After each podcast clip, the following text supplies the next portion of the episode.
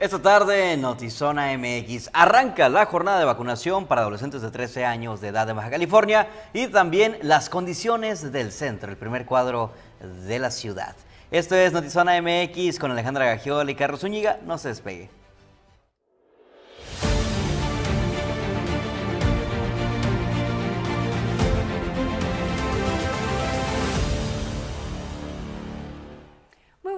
Tardes, bienvenidos a Notizón MX. Les saluda con mucho gusto Alejandra Gagiola. Carlitos, ¿cómo estás? Muy bien, gracias. Aquí ya, mira, ya casi por cumplir una semana más informando, informándoles. Ah, yo pensé que de vida. no, no, no. El COVID se te dio no, o sea, informándoles a la población con las noticias relevantes para la zona MX. ¿Tú cómo estás? Excelente y también, por supuesto, con noticias relevantes y en el tema que nos ha ocupado todos estos días.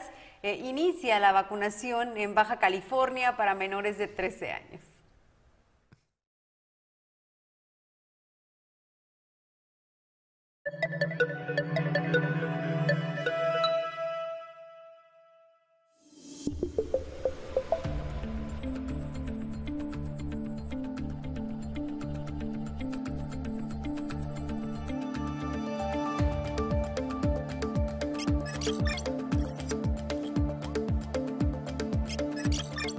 La vacunación masiva para menores de edad a partir de los 13 años en adelante en Baja California.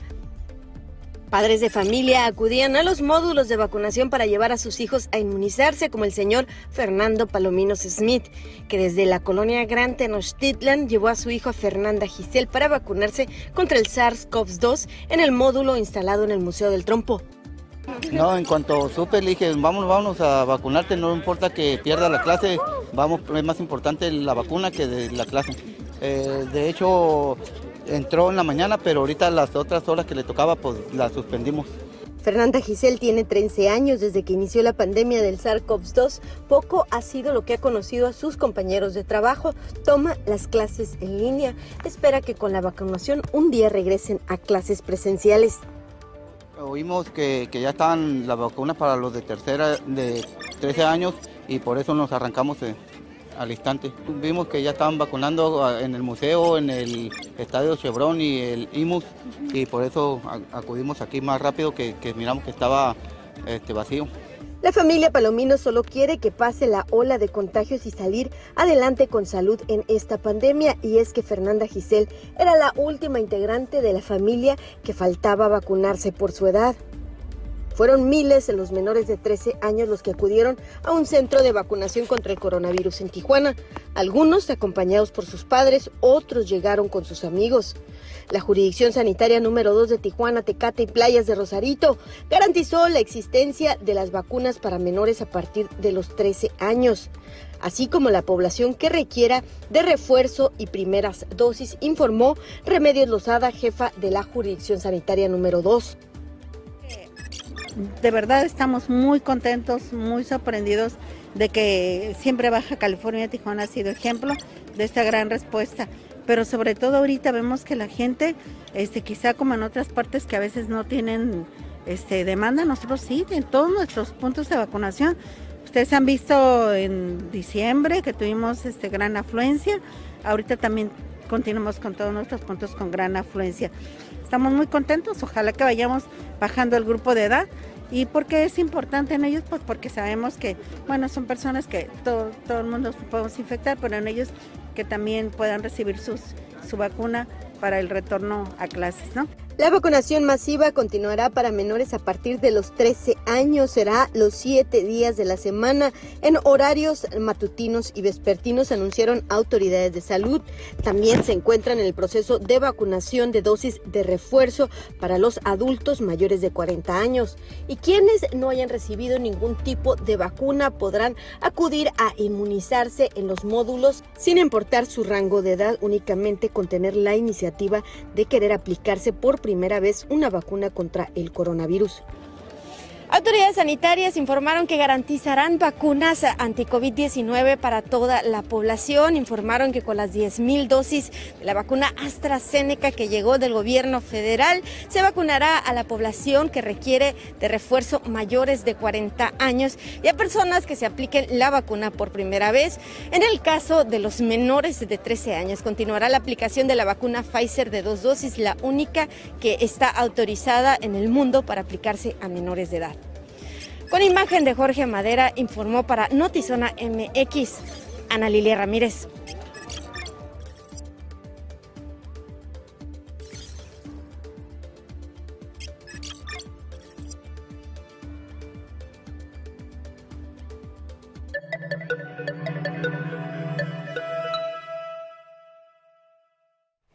Y bueno, eh, ayer les platicábamos sobre los permisos COVID que tenían que respetar los empleadores y precisamente el día de hoy la Secretaría del Trabajo y Prevención Social y el Instituto Mexicano del Seguro Social hablaron al respecto y es precisamente, tenemos una grabación que nos compartieron por parte donde da testimonio la Secretaria del Trabajo Luisa Alcalde Luján y el Director General del Seguro Social Zoé Robledo y hablan más al respecto para que usted esté enterado de cómo sí se debe de respetar el permiso COVID de las empresas.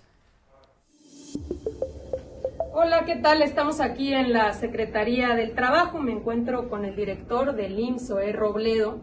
Este es un llamado para los empleadores de nuestro país. Estamos ubicando cierta preocupación de que hay algunos que no están aceptando el permiso COVID que emite el IMSS para poder acceder a eh, la incapacidad por el caso de ser contagiado, lo cual preocupa. Vamos a iniciar una serie de acciones, una estrategia conjunta para poder eh, resolver y evitar que esto suceda. Muchas gracias, secretaria. Pues sí, desde los últimos dos años, en diferentes momentos, se han implementado este tipo de, medidas. El permiso COVID en 2020, en marzo, se utilizó justamente para romper cadenas de contagio, evitar que la gente tuviera que ir a una consulta y después al banco a cobrar su incapacidad. En 2021 fueron otras circunstancias, pero hoy, en 2022, ante el incremento del número de casos de contagio, eh, pero afortunadamente muy pocos casos graves, son muchas las personas, trabajadores asegurados del Seguro Social, trabajadoras también obviamente, que están acudiendo a los módulos en busca de una prueba rápida para poder tramitar su permiso COVID. Sin embargo, eh, y para tramitar la incapacidad, sin embargo, desde el lunes tenemos esta modalidad en línea en ims.gov.mx o en IMSS Digital, en donde pueden tramitar y a partir de hacer un cuestionario y sin necesidad de una prueba rápida, se les genera el permiso como evidencia para su empleador de que tiene que cubrirse la, la incapacidad. Solo para darles un dato, 66.9% de las personas que han estado acudiendo en diciembre y enero en busca de pruebas rápidas, las están buscando porque son trabajadores. Si tenemos una fila de 10 personas, 7 casi de esas personas son trabajadores que están buscando eh, la prueba para eh, tramitar la incapacidad. Ya no lo tienen que, que hacer. OMS ha sido muy claro que tenemos que tener un uso racional de pruebas para los grupos vulnerables, mayores de edad, comorbilidades, o para aquellos que incluso van a ingresar a una hospitalización por otros motivos y que requieren de la prueba. Entonces, hay que hacer conciencia y agradecemos mucho el trabajo conjunto que siempre se ha hecho con la Secretaría del Trabajo para poder identificar estos casos en donde se les está exigiendo una prueba como evidencia para poderles dar la incapacidad o que de plano les están diciendo que el permiso COVID no, eh, no es suficiente. No es un tema de opinión, es un tema eh, legal y hacemos un llamado para que todos los empleadores de México eh, lo asuman como tal. Sabemos muy bien que han sido tiempos difíciles, los empleadores han sido muy solidarios y sabemos que esta no será la excepción. Así que este llamado hacemos acá desde la Secretaría del Trabajo y Previsión Social en conjunto con el Instituto Mexicano del Seguro Social.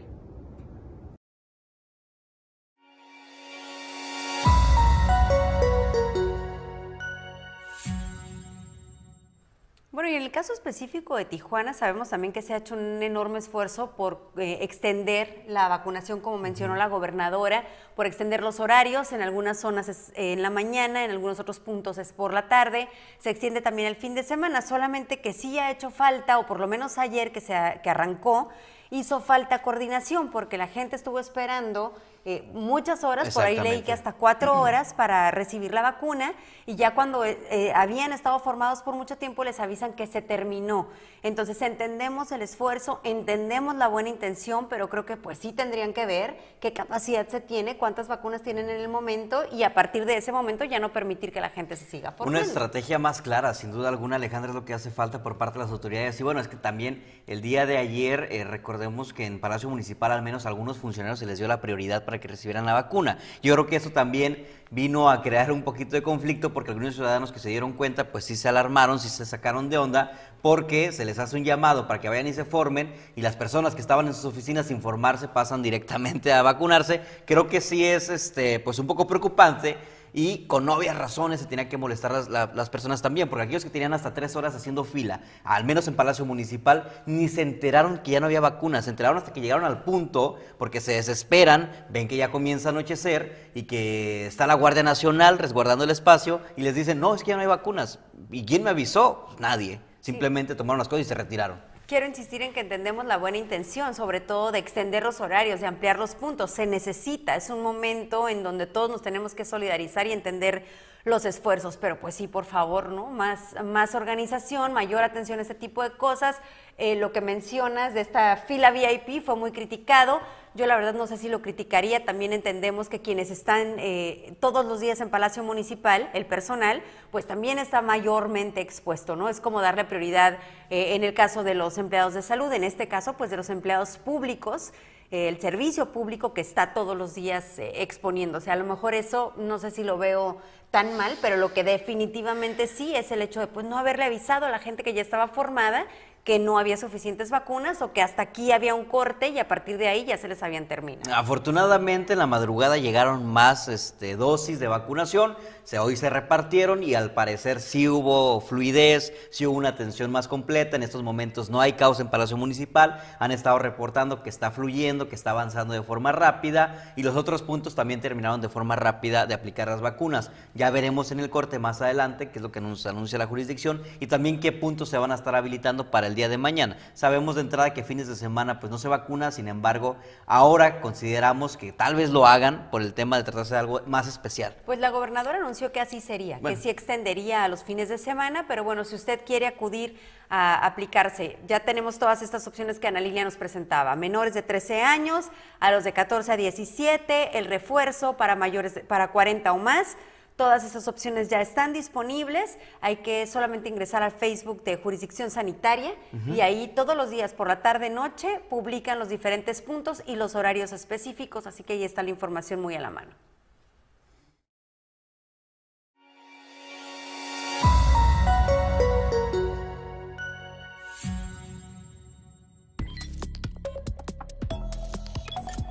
Noticias en breve desde Notizón MX. El empresario Ricardo Salinas Pliego anunció este jueves que dio positivo a COVID-19 y que no presenta mayores eh, problemas. Y Andrés Manuel López Obrador aseguró que le gustaría que Banamex se fuera adquirido por empresas mexicanas y que pueda ser mexicana. Pero bueno, esto lo anunció, no sabemos si haya interés por parte de algún mexicano. Ricardo Salinas Pliego ya anunció que él sí quiere quedarse con Citibanamex, pero bueno, estaremos pendientes. El presidente de Estados Unidos, Joe Biden, anunció este jueves que su gobierno pondrá a disposición de Estados Unidos 500 millones de tests o de pruebas COVID-19 gratuitas. Ante el argumento de contagio, del aumento de contagios por COVID-19, el Centro Cultural Tijuana decidió suspender todas las actividades hasta nuevo aviso.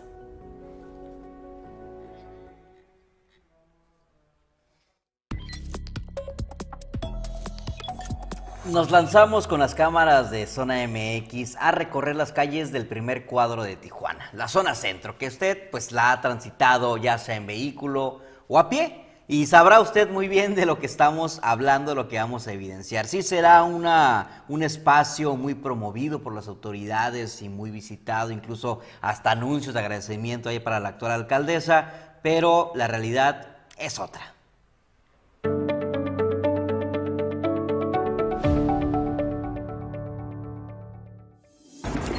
El centro, el primer cuadro de la ciudad, un punto de referencia para visitantes y locales. Y aunque fuera una de las zonas más populares, también está en la lista de las más descuidadas de Tijuana.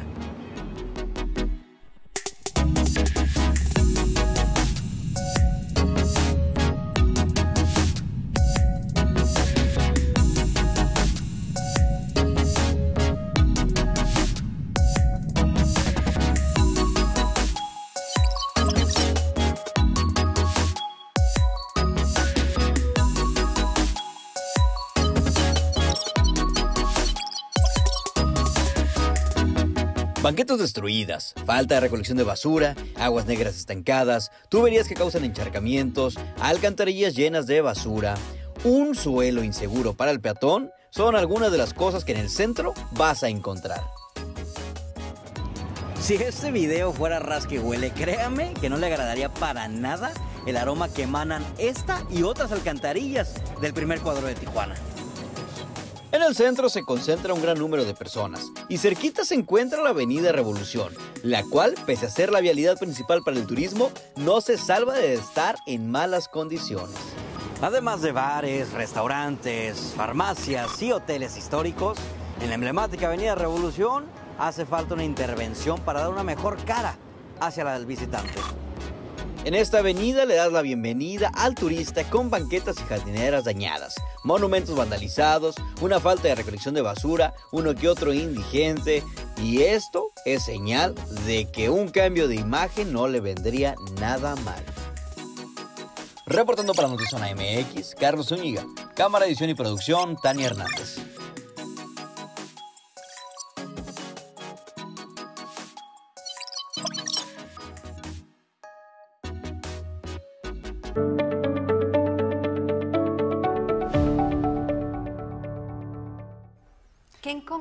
¿No, Carlos? Que de repente se habla de estos esfuerzos que se hacen para que se vea bien la Avenida Revolución. Escuchábamos a Julián Palombo ayer hablar de, bueno, cuando de repente nos permiten sacar eh, a las banquetas los servicios y demás, favorece, pero por otro lado, pues con esta imagen, ¿cómo ayudas? ¿Cómo ayudas exactamente al comerciante? ¿Cómo ayudas al local? ¿Cómo promueves Tijuana cuando ni ni siquiera hay una intención? Bueno, quizá hay la intención, pero creo que tiene que ver con el tema que hemos debatido tantas veces, el recurso. O a dónde lo destinan, porque se habla y se aplaude, lo veíamos en, lo- en- en la presentación de los 100 días maravillosos de la alcaldesa, que decía, estamos transformando Tijuana, pero digo, el centro... ¿Transformando en qué? ¿En, en qué sentido y hacia dónde, no? Porque el centro tiene administración tras administración que se ha intentado rescatar y no le vemos un cambio como tal. Vemos que les destinan a esa delegación muchos recursos, pero ¿hacia dónde se van? Y ¿no? sabes qué, Carlos, me parece también que no se supo comunicar o que no se ha sabido lo, comunicar lo que se está haciendo, porque en el tema de seguridad, por ejemplo, sí han instalado un número importantísimo de cámaras, sí está funcionando de una mejor manera el C4, es Eh, el sí, municipal, el exactamente. C4, o sea, sí hay esfuerzos que se hacen, pero creo que se están de alguna manera eh, presumiendo otras cosas que apenas son un proyecto y no lo que realmente sí se ha logrado, que no es mucho, pero que, como bien te menciono, pues sí hay algunos avances. Sí, claro, y de parte de- de- de- de- del tema de seguridad se hablaba de luminarias en el informe de la alcaldesa. Pero no se dice dónde se, lo- se colocaron, al menos el, el- el centro, que es lo que estábamos hablando ahorita, sí hay algunas calles que todavía le falta luminaria. Y hemos sido testigos, y- incluso recorriendo las calles con Tania, nos dimos cuenta de que en más de una calle hay huellas de cristalazos. Y evidentemente se hacen por la tarde-noche, porque sabemos que oscurece temprano. Entonces, desafortunadamente faltan más elementos quizá que protejan las calles del primer cuadro, quizá también más luminarias y cámaras, ma- cámaras de vigilancia, porque casualmente cuando ocurren incidentes en esa zona de la ciudad siempre están apagadas o no sirvieron en ese momento. Aparte, en el tema de las luminarias, creo que en este momento está en curso la instalación de varias. Entonces, Así es. vuelvo al tema de no están sabiendo comunicar lo que sí se está haciendo. Y por otro lado, eh, la zona centro, eso sí es caótico porque es inseguro. Digo, yo fui víctima ya de un cristalazo ahí, justo como lo mencionas. Eh, está hecho un cochinero, pero sí tenemos que separar también la parte que nos corresponde como ciudadanía. Claro. Si de- en donde están los botes de basura, como la imagen que veíamos claramente, están hasta el tope, no hay recolección. Eso le, corre- le corresponde definitivamente al ayuntamiento. Pero si hay basura en donde no debe de ir porque la gente cochina lo tira, pues también hay que asumir esa parte de la responsabilidad. Quiero aclarar un comentario porque me están llegando varios aquí del tema del rasca y huele. Dije, si este video fuera rasca y huele, no le gustaría el olor que está percibiendo.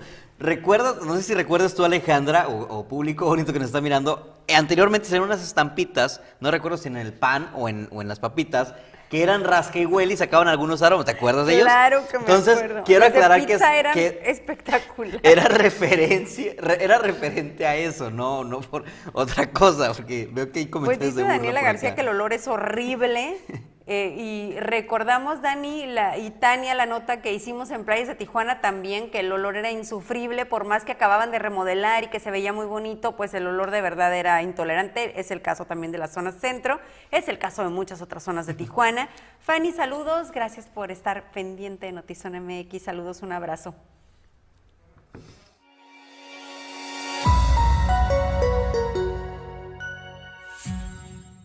En el tema, perdón Carlos. Dale, dale, adelante. En el tema de la zona centro nos corresponde lo mismo que nos corresponde en el tema de, playas de Tijuana. Es no ser nosotros quienes estamos generando la contaminación. Poner la basura en su lugar no creo que sea tan complicado.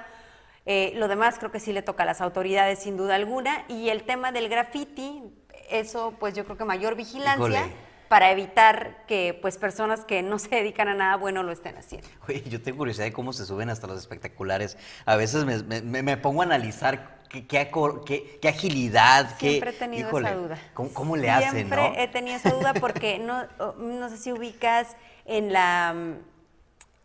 No, no es la vía rápida, en el libramiento, en el libramiento camino hacia la internacional, hay unos espectaculares altísimos. Sí, ya. Que están grafiteados, pero no hay absolutamente nada alrededor en donde ubiques que la gente se pueda subir. No sé si de noche o de madrugada exponiendo, no sé, no sé cómo lo hagan, pero bueno. Y claro, separando también el tema del arte urbano, que no es necesariamente grafiti o sí lo es, pero no en un no con una connotación negativa, que realmente sí es arte, sí se hace con permisos y sí luce mucho mejor que solamente pues quienes están borrando todo esto con tintas. Qué bueno que lo mencionas, fíjate, porque desde yo, yo quisiera hacer la propuesta desde esta mesa y aprovechando este espacio para las autoridades y organizaciones que nos estén mirando, aquellas organizaciones civiles, sumarnos, buscar a aquellos artistas urbanos en las colonias y darle un giro a la imagen de la ciudad. Tenemos bastantes puentes de color gris y verde pistache feo y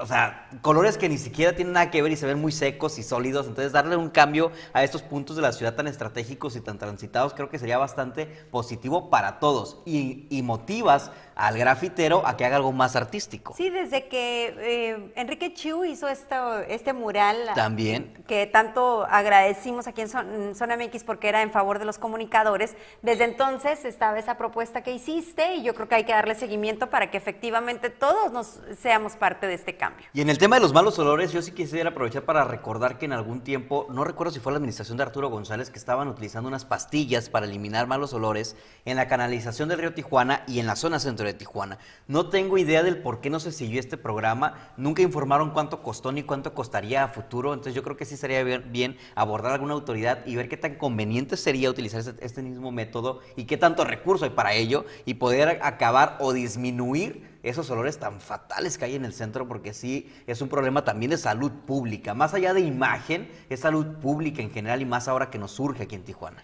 Y bueno, eh, le enviamos un abrazo a Ricardo Jiménez, que está ahorita en casa, afortunadamente sin COVID aún, pero bueno, eh, con un temor de contagio, así que te mandamos un abrazo, Ricardo, que todo salga bien.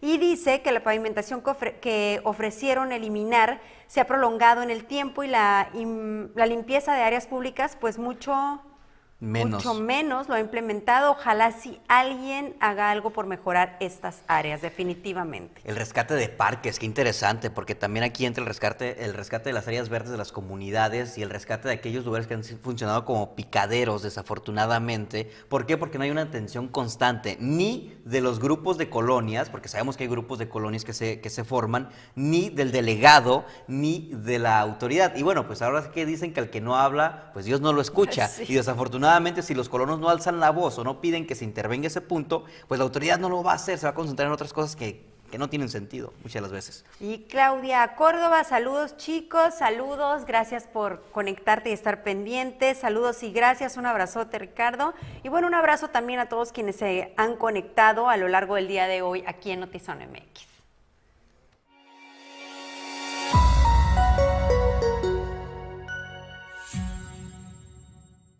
Carlitos, ya nos vamos. Ya nos vamos. Ay, qué, triste.